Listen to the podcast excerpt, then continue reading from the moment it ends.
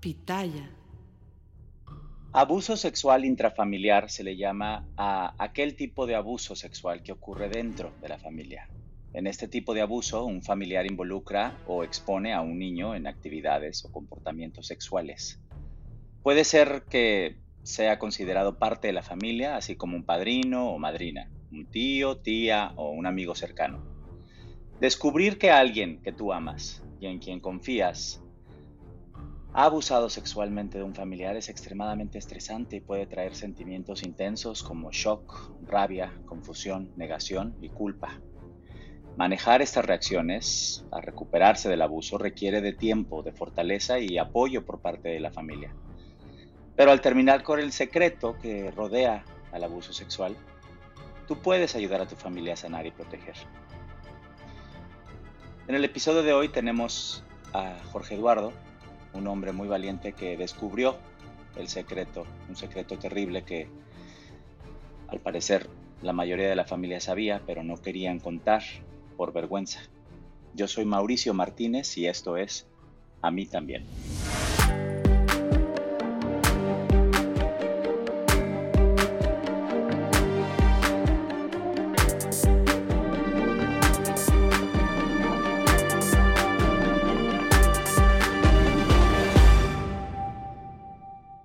Bueno, como les mencionaba, hoy tengo el gusto de tener como invitado a Jorge Eduardo. ¿Cómo estás, Eduardo? Muy bien, Mauricio, muchas gracias por invitarme. Este, te agradezco que tengas este espacio y que nos dejes comunicar acerca de esto. No, al contrario, gracias. Eh, Jorge Eduardo, como muchos de mis invitados en los últimos episodios, eh, llegó a mí a través de redes sociales y, me buscó, eh, expresándome que, que, está escuchando el podcast y que se sintió identificado con alguno o varios de los episodios y quiso contar su testimonio antes de comenzar con, la historia, ¿nos puedes contar un poco de ti? Eh, para, para, saber un poco de ti. Por supuesto, mira, yo crecí parte de mi vida en la Ciudad de México y parte de mi vida en los Estados Unidos, crecí en Kansas, este, y aquí fue donde cursé la escuela, este, me fui a la Universidad de Kansas State University, allí estudié biología y tuve una increíble oportunidades. Me tocó ir a hacer pasantías en Harvard, UC Berkeley, Puerto Rico, Virginia, un montón de lugares increíbles. Y ya fue cuando, sí, no, fue increíble. Y después este, me tocó irme a la Universidad de Rochester en Nueva York por un año haciendo investigaciones en microbiología. Termino eso y me voy a la Universidad de Wisconsin-Madison para estudiar este, ecología silvestre y un poco de evolución con perezosos de dos dedos y de tres dedos. Este, y increíble oportunidades que tuve, pero ahí fue cuando me di dando cuenta de que, ¿sabes qué? No quiero hacer investigaciones, lo que quiero hacer es trabajar con, con animales, pero quiero hacer medicina. Entonces ahí me, después de eso, me fui a la escuela de Ohio State University y ahí me convertí en veterinario. Yo lo trabajo en una clínica privada y me encanta mi trabajo y cada vez que hago algo, siento que lo voy a hacer con gusto. Qué belleza, entonces cuidas a los animalitos, qué, maravilla. Sí, me encanta. Y más, más que nada, siento que eh, no nada más en cuidar a los animales, es cuidar también a los dueños, porque ahí les das un poco de resguardo también a ellos. Sí, claro, me imagino. Ahora, bien, Jorge Eduardo, entrando un poco ya en la materia, em, me contaste que hace poco, recientemente te enteraste de algo que fue verdaderamente desastroso para ti, ya que tu primo uno de tus primos te contó un secreto hace mucho y ahora pues te lo volvió a comentar. ¿Nos puedes contar algo acerca de eso? Sí, claro. Mira, hace, yo creo que el diciembre pasado me tocó ir a visitar a uno de mis primos más apegados a mí, de parte de mi mamá, y voy, lo visito, me paso un tiempo fenomenal con él, y uno de esos días donde él estábamos yo y él solos, me comenta en una conversación cortísima y críptica, como de un minuto, que me dice que Miguel, este hermano de mi mamá, lo había tocado cuando era niño.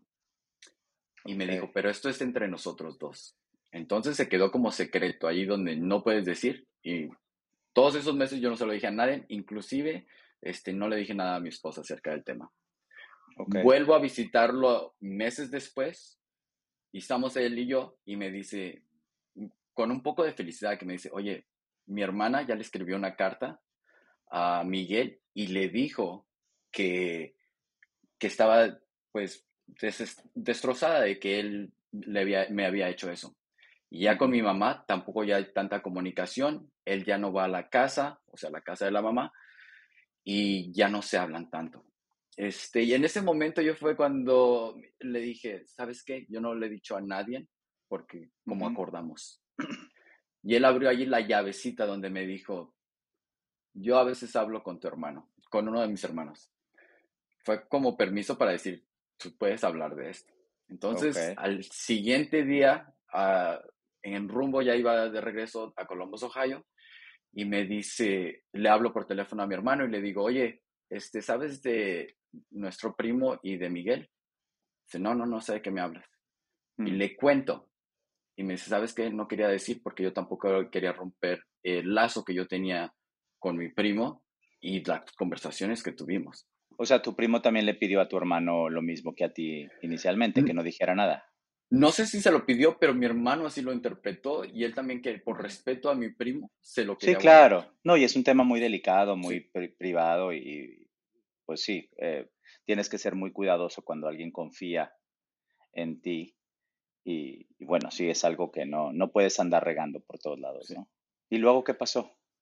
Abriste pues la caja de Pandora, básicamente, ¿no? Allí, allí este fue como que, oye, pero ¿cómo? Mi hermano ya sabía. Y yo no sabía allí hasta quiénes eran los que sabían, pero era como, no, oye, esto no se puede quedar callado, o sea, le hicieron daño a mi, a mi, a mi primo. Y cuando era niño, esto fue cuando, era niño, era niño, sea, claro. O sea, da asco pensar que esto y da coraje que alguien le pueda hacer mal a, un niño. Sí, claro. Esa misma noche que hablé con mi hermano, le marco a mi mamá y le digo, oye, ¿tú sabes por qué mi tía, la mamá de este primo, ya no habla con Miguel. Y me dice, no, no sé de qué me hablas. Ellos todavía se siguen hablando y se siguen frecuentando. Y que me, de repente me dice, pero ya me tengo que ir. No sé qué excusa me dijo, pero colgó. Y yo y mi esposa nos quedamos como, oye, eso estuvo bien raro. Mm. Al otro día me habla por teléfono mi mamá y me dice, oye, me preguntaste que por qué ya casi no hablaban tu tía y Miguel, este, y, y, y por qué no hablaban.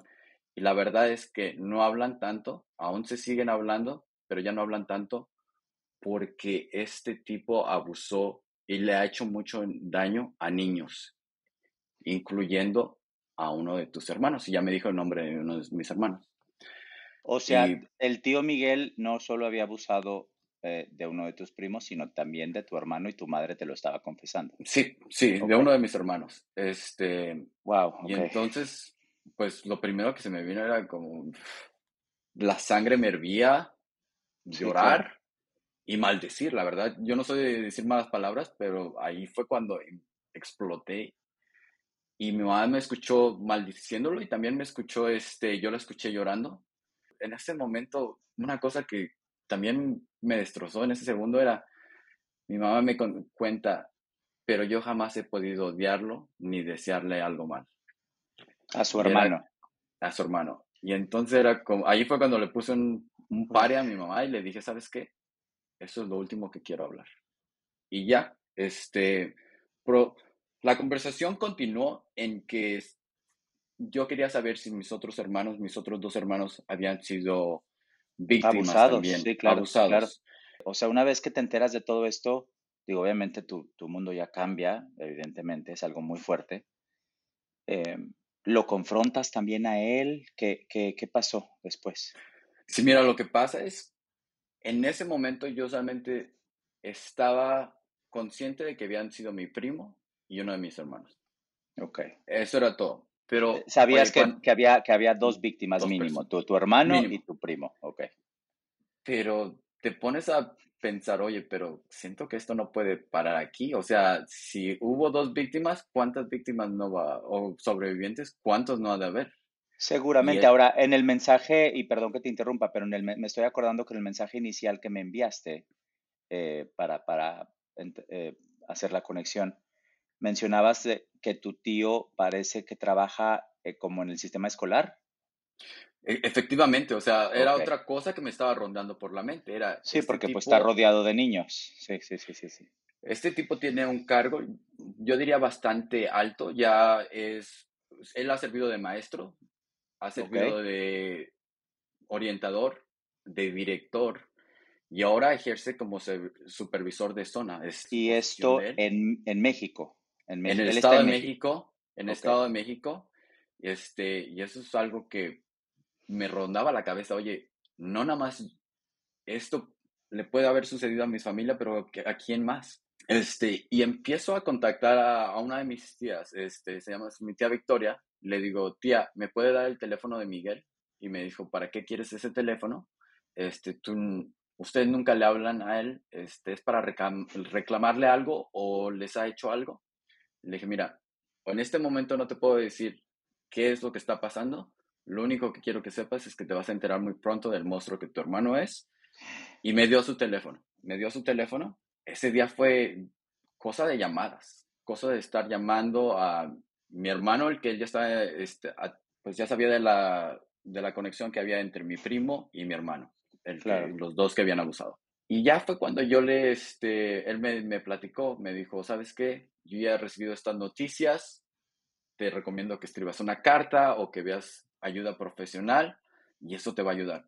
Eso era lo último que yo quería escuchar, este, Mauricio. Era como que no me voy a poner a escribir una carta ahorita cuando tengo tanta rabia, tanto asco, tanto todo.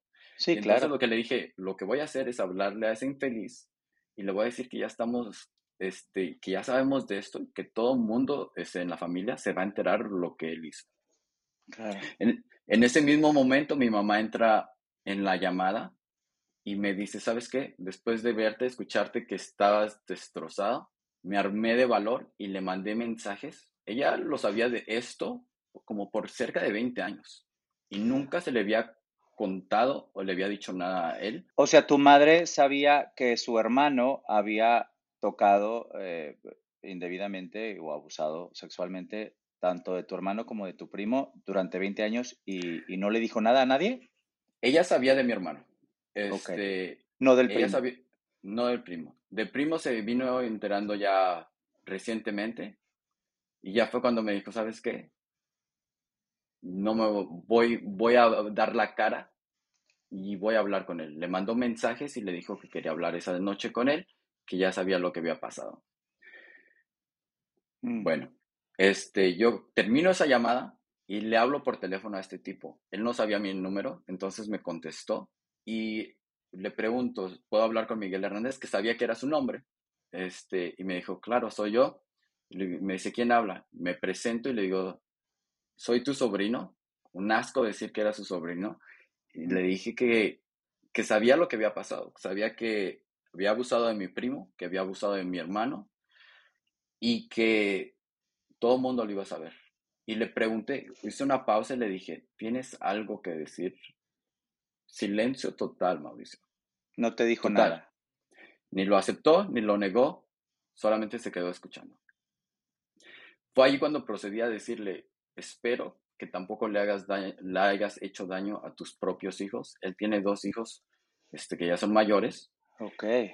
Y espero que tampoco hayas tocado a ningún niño de las escuelas. Okay. Él no se quedó callado, era estar hablando conmigo mismo, la verdad. Pero le dije allí, eres un pedófilo, eres un abusador de niños, eres un violador de niños. Y colgué. Colgué porque la conversación no iba a ir a ningún lado. Él no, no estaba hablando y colgué. Y sí fue un desahogo de emociones. Puedes hacer dinero de manera difícil, como degustador de salsas picantes, o cortacocos, o ahorrar dinero de manera fácil con Xfinity Mobile. Entérate cómo clientes actuales pueden obtener una línea de un límite intro gratis por un año al comprar una línea de un límite. Ve a es.xfinitymobile.com. Oferta de línea o límite gratis termina el 21 de marzo. Aplican restricciones. Xfinity Motor requiere Xfinity Internet. Velocidades reducidas tras 20 GB de uso por línea. El límite de datos puede variar. Ese momento. Claro, pues sí, te desahogaste y, lo sacaste. Te lo, te lo venías callando durante muchísimo tiempo y por fin tener eh, la oportunidad de confrontarlo, aunque sea por teléfono, eh, eh, y, y, sacarlo y que te escuche y que escuche, escucharte tú mismo decir las palabras eres un pedófilo, sé que abusaste de mi hermano, sé que abusaste de mi primo, pues claro que es un desahogo muy fuerte, ¿no? Eh, Claro, claro, claro.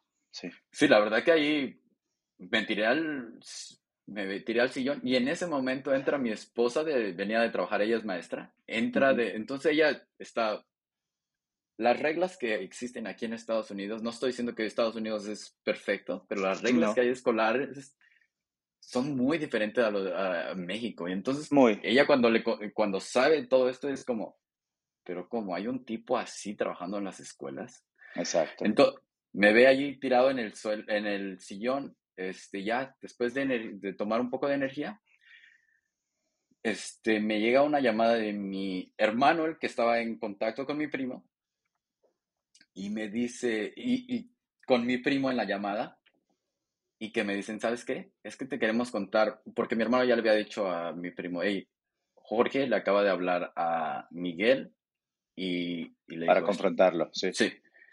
Y pues la reacción de mi primo, la verdad, era mira, yo siempre te he querido, te he estimado, pero ahora eres un superhéroe para mí. Hmm. Eres, aunque eres más chico que yo, es como si fueras golpeado a todo el mundo por mí. Este, con eso que tú hiciste, eso ya diste la cara por mí. Pues es que le estás, les estás dando tanto a tu hermano como a tu primo eh, validez, ¿no? Estás validando su testimonio y, los estás defendiendo. Creo que pues es lo que ellos querían durante tanto tiempo que se callaron el secreto y que ningún adulto los estaba defendiendo, al contrario, lo callaron. Y bueno, este hermano que te estoy platicando, el que tenía conocimientos de mi primo este, y de mi otro hermano, él, él, yo ya había hablado con él y con mi otro hermano y ellos me habían dicho que ellos no habían sido no habían sido molestados por este tipo, por mi... Claro, tú, tú empezaste, me imagino, a preguntarles a todos si les había pasado, porque pues es la primera duda que te, que te pasa por la mente, ¿no? Sí, la verdad, hoy en día no sé si eso fue mi mejor reacción o no, pero esa fue la reacción que tuve. Y cuando ellos... Reaccionaste, Jorge Eduardo, y eso es lo único que importa. Reaccionaste e hiciste algo, actuaste, fuiste proactivo, ¿no? Sí, y allí también me cae otro balde de agua fría, porque mi hermano te digo, él y mi primo entran en la llamada y que me dice, pues mi primo me dice muchas gracias y que me empiezan a decir, ¿sabes qué? Es que no nada más fui yo, no nada más fue tu hermano, también hay otro primo este, que también le ocurrió esto y la mm. familia ya ha sabido por años. Este, y cuando él lo trató de decir, no yo creo que a propósito, pero sí lo fueron aislando poco a poco porque, oye, este a veces dice cosas indebidas en fiestas familiares y acusa a este tipo de pedófilo o de abusador de niños. Y no le creyeron. Y no le creyeron a tu primo. Wow, qué triste. Se quedaron callados. Se quedaron callados. ¿Y, contactaste a ese, a ese otro primo? Sí, este, tuve la oportunidad de hablar con él y él también me dijo, este, me dijo, ¿sabes qué, primo? Ya hablé con mi otro primo y yo me uno con él. Si ya se abrió la puerta, que explote la bomba. Qué bueno, sí. No, qué bueno. Yo la verdad que quería respetar un poquito el deseo de mi hermano, porque cuando mi hermano, eh, el que fue este sobreviviente, le, cuando habló con mi mamá hace años, lo que él le pidió a ella es, ¿sabes qué? Yo no quiero que mis hermanos se enteren de esto. Claro. Y yo no sabía cómo abordar esto. Yo sí le dije a mi mamá, ¿sabes qué? Tienes que hablar con mi hermano y decirle que ya sabemos porque yo no quiero, yo quiero hablar con él y no quiero que venga de mí el decir, ¿sabes qué? Ya sé de todo y que le caiga aún peor. Este, y entonces tomó bastante tiempo para que yo pudiera hablar con él. La verdad que me desgastaba, me, me, rompía en verdad. Claro. ¿Y, ¿Y, pudiste lograr hablar con tu hermano? Después de tiempo, sí. Este, mi mamá finalmente habló, este, ella, porque ella quería hablar con él en persona. Él vive como a una hora de, bueno, él vive lejos de donde vive mi mamá. Entonces, este, él quiso hablar. Este, ella quiso esperar hasta que ella tomara las, las fuerzas para poder hablar con él y decirle esto es lo que está pasando. ¿Y cómo lo tomó? Enojado que esta sociedad no lo había protegido. Claro. Y que él sufrió esto y que él trató de protegerme a mí y a mi otro hermano, a mis otros eh, este, hermanos que somos más pequeños que él. Y era como, pero es que tú no podías protegerte a ti, tampoco podías protegernos a nosotros. Te lo agradezco que trataste, pero ese no era tu deber. Pero no era, no era, su, no era su trabajo, la víctima era él, la víctima, sí. quiera o no, uno como segunda víctima, voy a decir que nosotros somos segunda víctima, no lo vivimos, pero también era como, aunque yo soy más chico que él, es, pero ¿por qué yo no pude cuidar a mis hermanos? ¿Por qué yo no pude cuidar a mis primos? Y eso te rompe. Y obvio con tiempo te das cuenta, oye, éramos niños. Eran niños, claro. Pero es, es, completamente normal que pienses eso porque todas las víctimas de abuso sexual y también los familiares que se enteran de que tu familiar, ser cercano, fue víctima de abuso y eh, hay un sentimiento de culpa o, también de, de, híjole, ¿por qué no hice nada? ¿Por qué no los cuidé? ¿Por qué no me di cuenta? pero la realidad es que es muy difícil a veces darse cuenta. Ahora, ¿este tío estaba casado? Eh, porque dices que tiene hijos. Bueno, te cuento. Mi mamá este, esa, habla con él porque le manda un mensaje, le, habla, le manda un, un mensaje y sí llega a hablar con él. ¿Y lo confronta a su hermano? lo confronta, lo confronta. Y él acepta que había sido abusado de estos chicos que él, que él había abusado, acepta que había abusado tanto de tu hermano como de tus otros dos primos. Sí. Acepta, le pide perdón. Le ofrece una disculpa, sí. Y obvio que le dice que está arrepentido. ¿Y qué más va a decir? O sea, ya lo cacharon en el acto. ¿Qué más va a decir? No, y eso no quita lo que hiciste, que además es un delito. Y mi mamá le da un ultimátum y le dice, ¿sabes qué? Si tú, tú ya perdiste, ya no vamos a volver a hablar, tú ya me perdiste como hermana, si tú no hablas con las otras hermanas, yo les voy a decir y va a ser peor. Él dice, acepta el ultimátum, dice que va a hablar con él, con ellas ese fin de semana. Y yo la verdad que estaba escéptico, digo, o sea, este tipo ya sabe cómo mentir porque lo ha hecho toda su vida. Sabe cómo manipular a la gente porque ha manipulado no nomás a familiares, pero pues, pues sabe cómo lidiar con gente. Puedes hacer dinero de manera difícil, como degustador de salsas picantes, o cortacocos, o ahorrar dinero de manera fácil con Xfinity Mobile. Entérate cómo clientes actuales pueden obtener una línea de un límite intro gratis por un año al comprar una línea de un límite. Ve a es.xfinitymobile.com. Oferta de línea o límite gratis termina el 21 de marzo. Aplican restricciones. Xfinity Mobile requiere Xfinity Internet. Velocidades reducidas tras 20 GB de uso por línea. El límite de datos puede variar. Claro, ya no creías en él, ya no creías en él, para nada. Sí, es como el cuento del lobo. Exacto, exacto. Y últimamente, ¿qué crees que pasó? No habló con sus hermanas. No, no la reunió, no, no hablaron. Sí llega a hablar con la mamá de mi primo, del que estoy más cercano, y admite otra vez que él es culpable. Le dice que, que nada más fueron esos dos, esos tres chicos y que jamás había hecho algo, algo así. Mm. Este, y mi tía le pide que mínimo le pida perdón a todos estos chicos que le había hecho, este, le había hecho un mal. Sí. Él solamente le pidió perdón a uno, este, y, y eso es otra mentira. Este, no voy a decir más nombres, no voy a decir quién, pero yo me llego a enterar, me llegan a confesar otras víctimas que fueron de, de este tipo. hay, hay, más víctimas, aparte de tu hermano y tus dos primos. Y ahora, ¿más víctimas dentro de tu familia o...? dentro de mi familia. Ahora, estamos de acuerdo en que esto ocurrió en México, ¿correcto? ¿Esto ocurrió en México? Los abusos sexuales a menores de edad no prescriben. O sea, el delito no ha prescrito ni va a prescribir. Todavía pueden denunciarlo. Todavía lo pueden procesar legalmente si así lo desean, pero eso es algo que nadie más que las víctimas pueden decidir, que tengo entendido que ya todas las víctimas hoy son adultos, ¿no? Se ha hablado, Mauricio, se ha hablado del tema de que si quieren, ellos quieren tomar una, un ataque legal. Un proceso legal, iniciar una demanda. Un proceso legal. Ahora, tu madre, tu madre me dijiste que le dio un ultimátum y que le, le puso una condición que si él, que si tu tío Miguel no hablaba eh, con las demás mamás de los, de los sobrinos y, y, les ofrecía una disculpa y demás, ella le dejaba de hablar. ¿Contactó a las demás, a sus hermanas?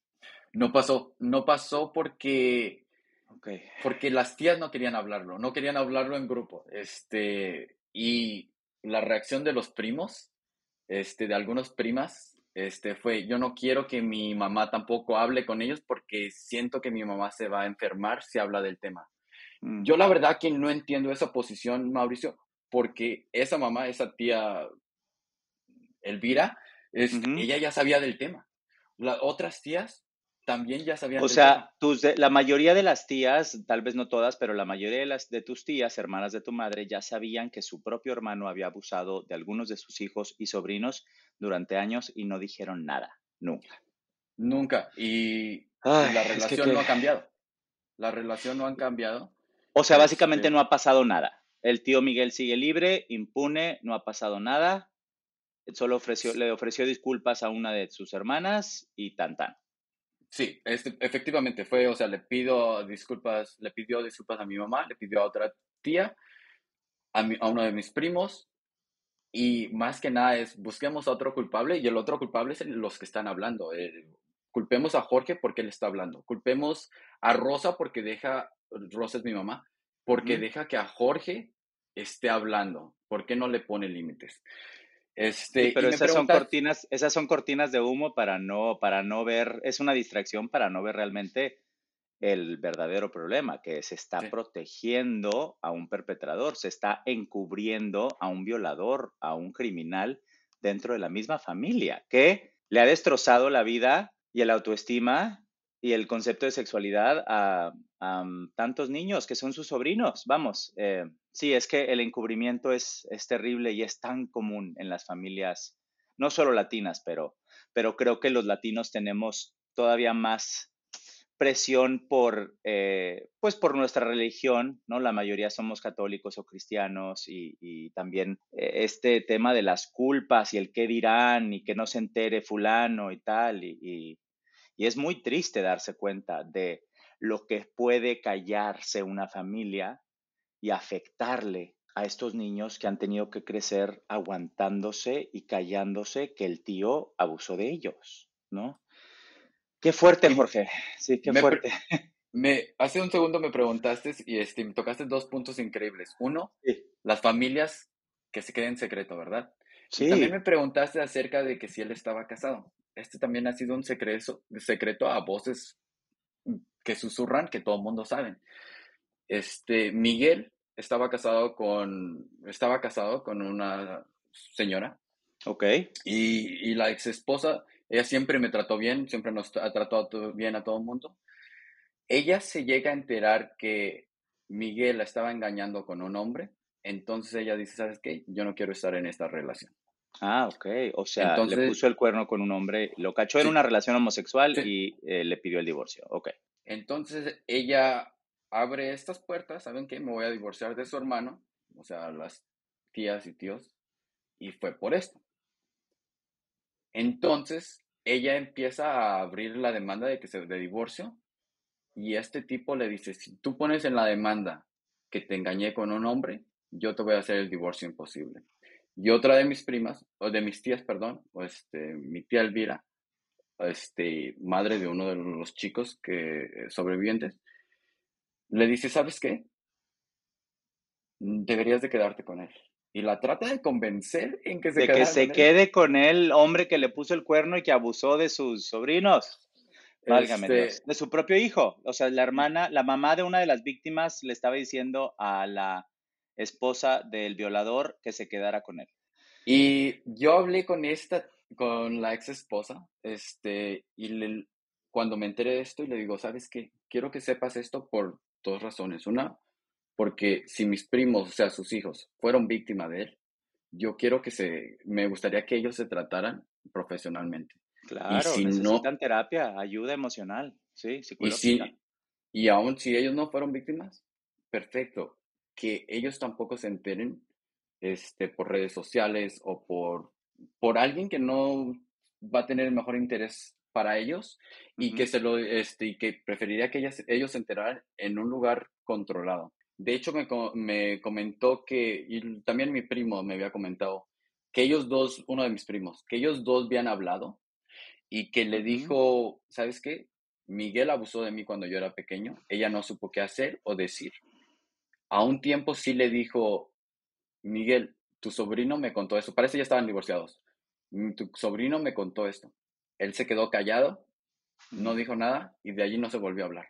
Y, y también a este primo, pues te digo que no se le escuchó. Este, él habló con, sus, con su mamá. La mamá le dijo, sí, te vamos a apoyar. Pero después no pasó nada. este mismo tío, este violador, este abusador, todavía llega a su casa y como si nada pasa.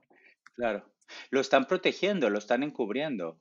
Eh, sus mismas hermanas y, y se están llevando entre las patas a las verdaderas víctimas, que son sus hijos, hoy adultos, ¿Por qué creemos que las generaciones, es que creo que es generacional también, creo que la gente de, de, cierta edad calla estas cosas, les da miedo enfrentar. ¿Por qué crees que pasa eso? Yo pienso lo que pasa es que se ha vuelto, se vuelve un culto. Se vuelve un culto en que, en primera, por vergüenza, el hecho de que tú digas, mi hermano es un abusador sexual, para ellas en su mente, eso es lo que yo me imagino, en su mente es, yo decir eso es apuntarle el dedo a toda mi familia y decirle que uno de, miembro de nuestra familia es un abusador sexual y por lo tanto también nos culpa a nosotros. No pienso que eso es lo correcto, pero eso yo pienso que está en su mente. Dos, es doloroso, es demasiado doloroso y es más fácil vivir en esa cortina de humo, esconderse, que aceptar la realidad. Claro. Y yo también pienso que otra cosa es que porque, pues, no quita que tengan sentimientos hacia esta persona. O sea, eso es ilógico que, o sea, de repente te enteras de algo y que uno diga, ya no tiene sentimientos para esa persona. O sea, han tenido toda una vida que ellos creían que era perfecto, memorias buenas, fiestas, cariños con él, y de repente ya no puedes tener esos sentimientos. Entonces pienso que es difícil romper esa barrera y por último, este tipo, uh, muchos de mis primos en México son maestros este, o trabajan en escuelas y él ha sido, su, es supervisor de los directores con los que él trabaja. O este mismo este, tío ha puesto en posiciones a otros primos, en otros este, cargos de maestro. ¿Y algunos de estos primos a los que ha colocado en, posiciones de trabajo son víctimas de él? ¿Fueron víctimas de él? Eso no lo sé, eso no lo sé, pero lo que sí sé es que no han querido hablar, pero también pienso que por, por miedo, no, no han querido hablar en decir, ¿sabes qué? ¿Cómo pudiste hacer esto? ¿O sabes qué? Debemos demandar a este tipo por lo mismo, porque, o sea, Sí, claro. Porque es, El, es, El, jefe. Es el Ahora, ¿y los directores de la escuela, eh, los directivos? Eh? No, este, es todo chistoso. Pienso que el sistema de México es un poquito diferente a aquí a los Estados Unidos. Aquí hay una alegación acerca de un maestro que está haciendo algo y se abre una investigación. Sí. Yo lo que hice, y me imaginé, digo, ah, voy, voy a contactar al centro educativo para que del Estado de México para decirle lo que ha estado pasando y escribí una carta, me, tomé, me esmeré muy profesional y nada. Finalmente alguien me contesta y me dicen, ¿sabes qué? Yo te quiero ayudar. Este, dame el número de clave de, de, este maestro, de este tipo. Y era como, ¿y dónde encuentro eso? Entonces mi esposa y yo nos pusimos a buscar en un montón de páginas. Finalmente lo encontramos y se lo doy y me dice, Jorge, muchas gracias, pero no te puedo ayudar porque el sistema de estado, el, del Estado de México se separa en el sistema estatal y el subestatal. Y él no está trabajando en el estatal, tienes que este, contactar al sistema escolar subestatal. Este, y aquí es como lo encuentras, este, como los contactos. Te voy a dar el correo. Increíble persona. Cuéntales esto, diles esto. Si él estuviera trabajando en el sistema estatal, yo lo que haría es se lo repartiría al, departamento jurídico y ellos tomarían cargo a eso. ¿Va? Entonces me sonaba prometedor. Contacto al subestatal y jurídico y me dicen, no, es que nosotros no hacemos nada de eso, este, tienen que haber, abrir una demanda y en cuanto abra una demanda y se sepa del caso, ahí es cuando nosotros tal vez vamos a tomar cartas al asunto. tal vez. sí, tal si vez. si lo queremos seguir teniendo a cargo o no. Y Qué cansado, ¿no? El sistema de justicia en México es, increíble. Da, vergüenza eh, ser mexicano en el extranjero y ver cómo funcionan, eh, digo, no es un país perfecto Estados Unidos, ni mucho menos, pero ver cómo funcionan las cosas en otros países y ver que en el tuyo, pues hay una corrupción y una protección y un intercambio de, de poder y sí, eh, hay una corrupción eh, corporativa que protege a estos criminales. Y contacto a los directores, como me dijiste, contacto a los directores. Sí. yo y mi esposa pasamos horas buscando en la internet las escuelas que él manejaba, los directores del turno de la mañana, de la tarde de las escuelas públicas, y le mandé un correo como a 40 directores. ¿Y te respondieron? De esos 40, ¿de cuánto crees que me contestaron? Diciéndome, claro, vamos a proteger a los chicos, no te preocupes. Cero. ¿Cuántos? Wow. Cero. Ay, Dios. Ahora, ¿cómo, es, ¿cómo está la relación con tu madre? Con mi familia, este, de la parte de mi mamá, este, yo no tengo contacto ya. Yo creo que los únicos que tengo contacto es con mis dos primos y, y ya. La, este, porque se volvió un ataque a, contra Jorge mi tía un día, mi tía Victoria, un día por teléfono me habla, la que según me estaba apoyando, nos iba a apoyar. y, ella se enteró de que yo estaba contactando al sistema este, educativo. Escolar, sí. Y sí, y que me deja este, y que me dice, ¿por qué quieres difamarlo? Porque lo estás difamando. Él ha costado mucho trabajo para llegar a la posición que ha llegado y lo que a él es un violador, pero es un violador, es un violador. le traté de hacer entender este, y nada, me dijo que yo lo estaba difamando y que le digo, ¿sabe qué? Es que él, eso ni siquiera es, su castigo, su castigo es estar en la cárcel. Y entonces que me dice que yo estaba lleno de odio y le digo, ¿sabe qué, tía? Esto no va a llegar a ningún lado. Es que, hay una negación, lo que me describes, hay una negación eh, por completo eh, que, que, la mayoría, pareciera que la mayoría de las hermanas de, de tu tío, o sea, tus tías, eh, o no quieren ver o están volteando para otro lado, haciéndose güeyes, ¿no? Sí, sí. Eh, con todo respeto, pero pues es lo que, está, es lo que están haciendo. Y protegiendo a este perpetrador en lugar de, de estar hablando con las víctimas que sufrieron abuso sexual por parte de él hace años, diciéndoles, yo te acompaño a la fiscalía, demándalo. Eso es lo que debería de estar sucediendo. O sea, tú estás tomando ese cargo que no te corresponde, pero tú estás tomando riendas en el asunto, eh, pidiendo justicia y, poniendo en orden a, pues a una familia que está protegiendo a este hombre, ¿no? Y bueno, entonces se ha vuelto en ataques y ataques y era que, ¿sabes qué? Prefiero no tener relación con ellos, recibir, si no me van a apoyar, entonces que tampoco me estorben. Entonces prefiero no tener eso. Y con mi mamá, la verdad que también he cortado un poco, bueno, no un poco, he cortado la relación bastante. No, nos, no tengo comunicación mucho con ella por lo mismo, porque aunque yo sí sentí que ella estaba tratando de apoyarme con sus hermanas diciendo, pero ¿saben qué? Es que nosotros fuimos los que debimos haber hablado, mi hijo es lo que está haciendo.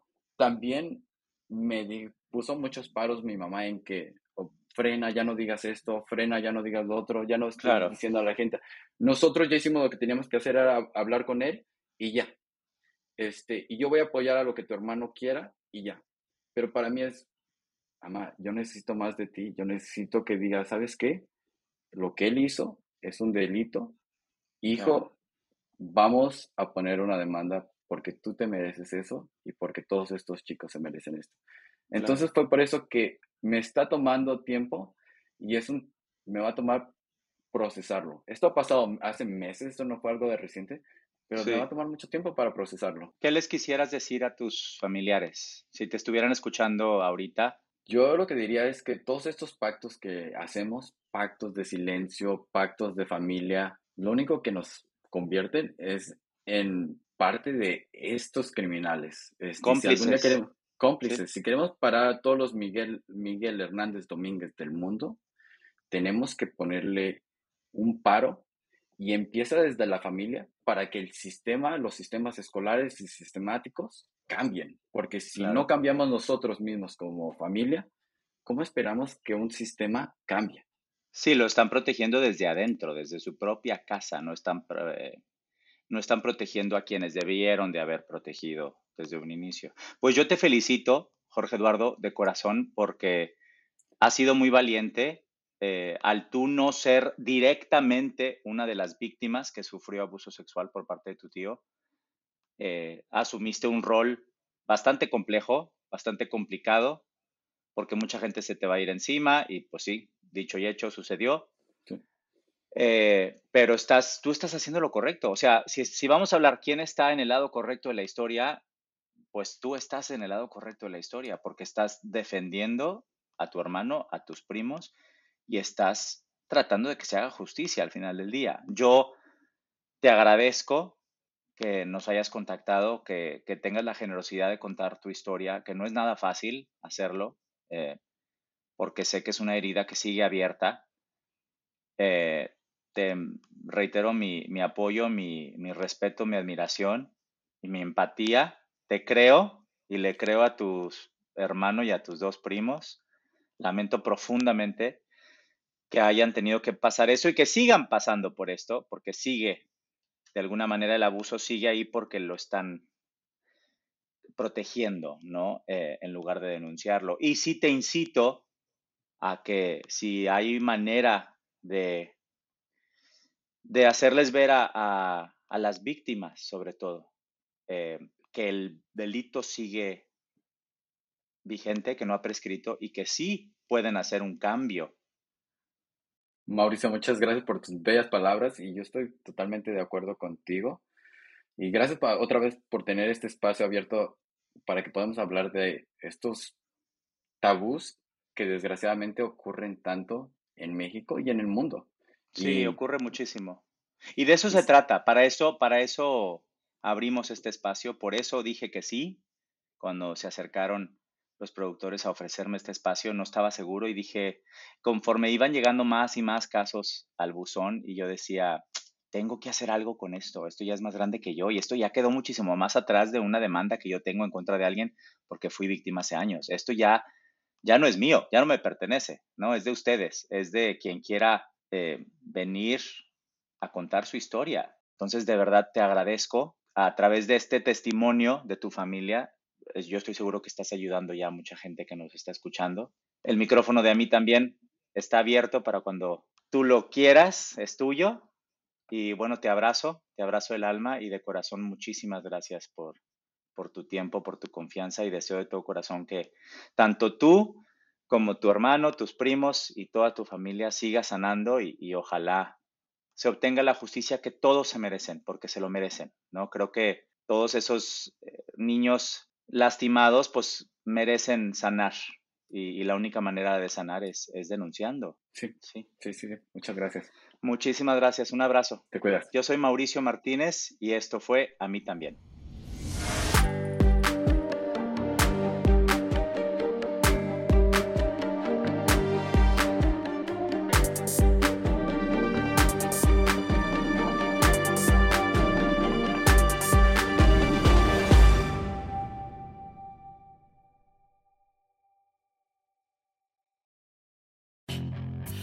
Hacer dinero de manera difícil, como degustador de salsas picantes, o cortacocos, o ahorrar dinero de manera fácil con Xfinity Mobile. Entérate cómo clientes actuales pueden obtener una línea de un límite intro gratis por un año al comprar una línea de un límite. Ve a es.xfinitymobile.com. Oferta de línea o límite gratis termina el 21 de marzo. Aplican restricciones. Xfinity Mobile requiere Xfinity Internet. Velocidades reducidas tras 20 GB de uso por línea. El límite de datos puede variar.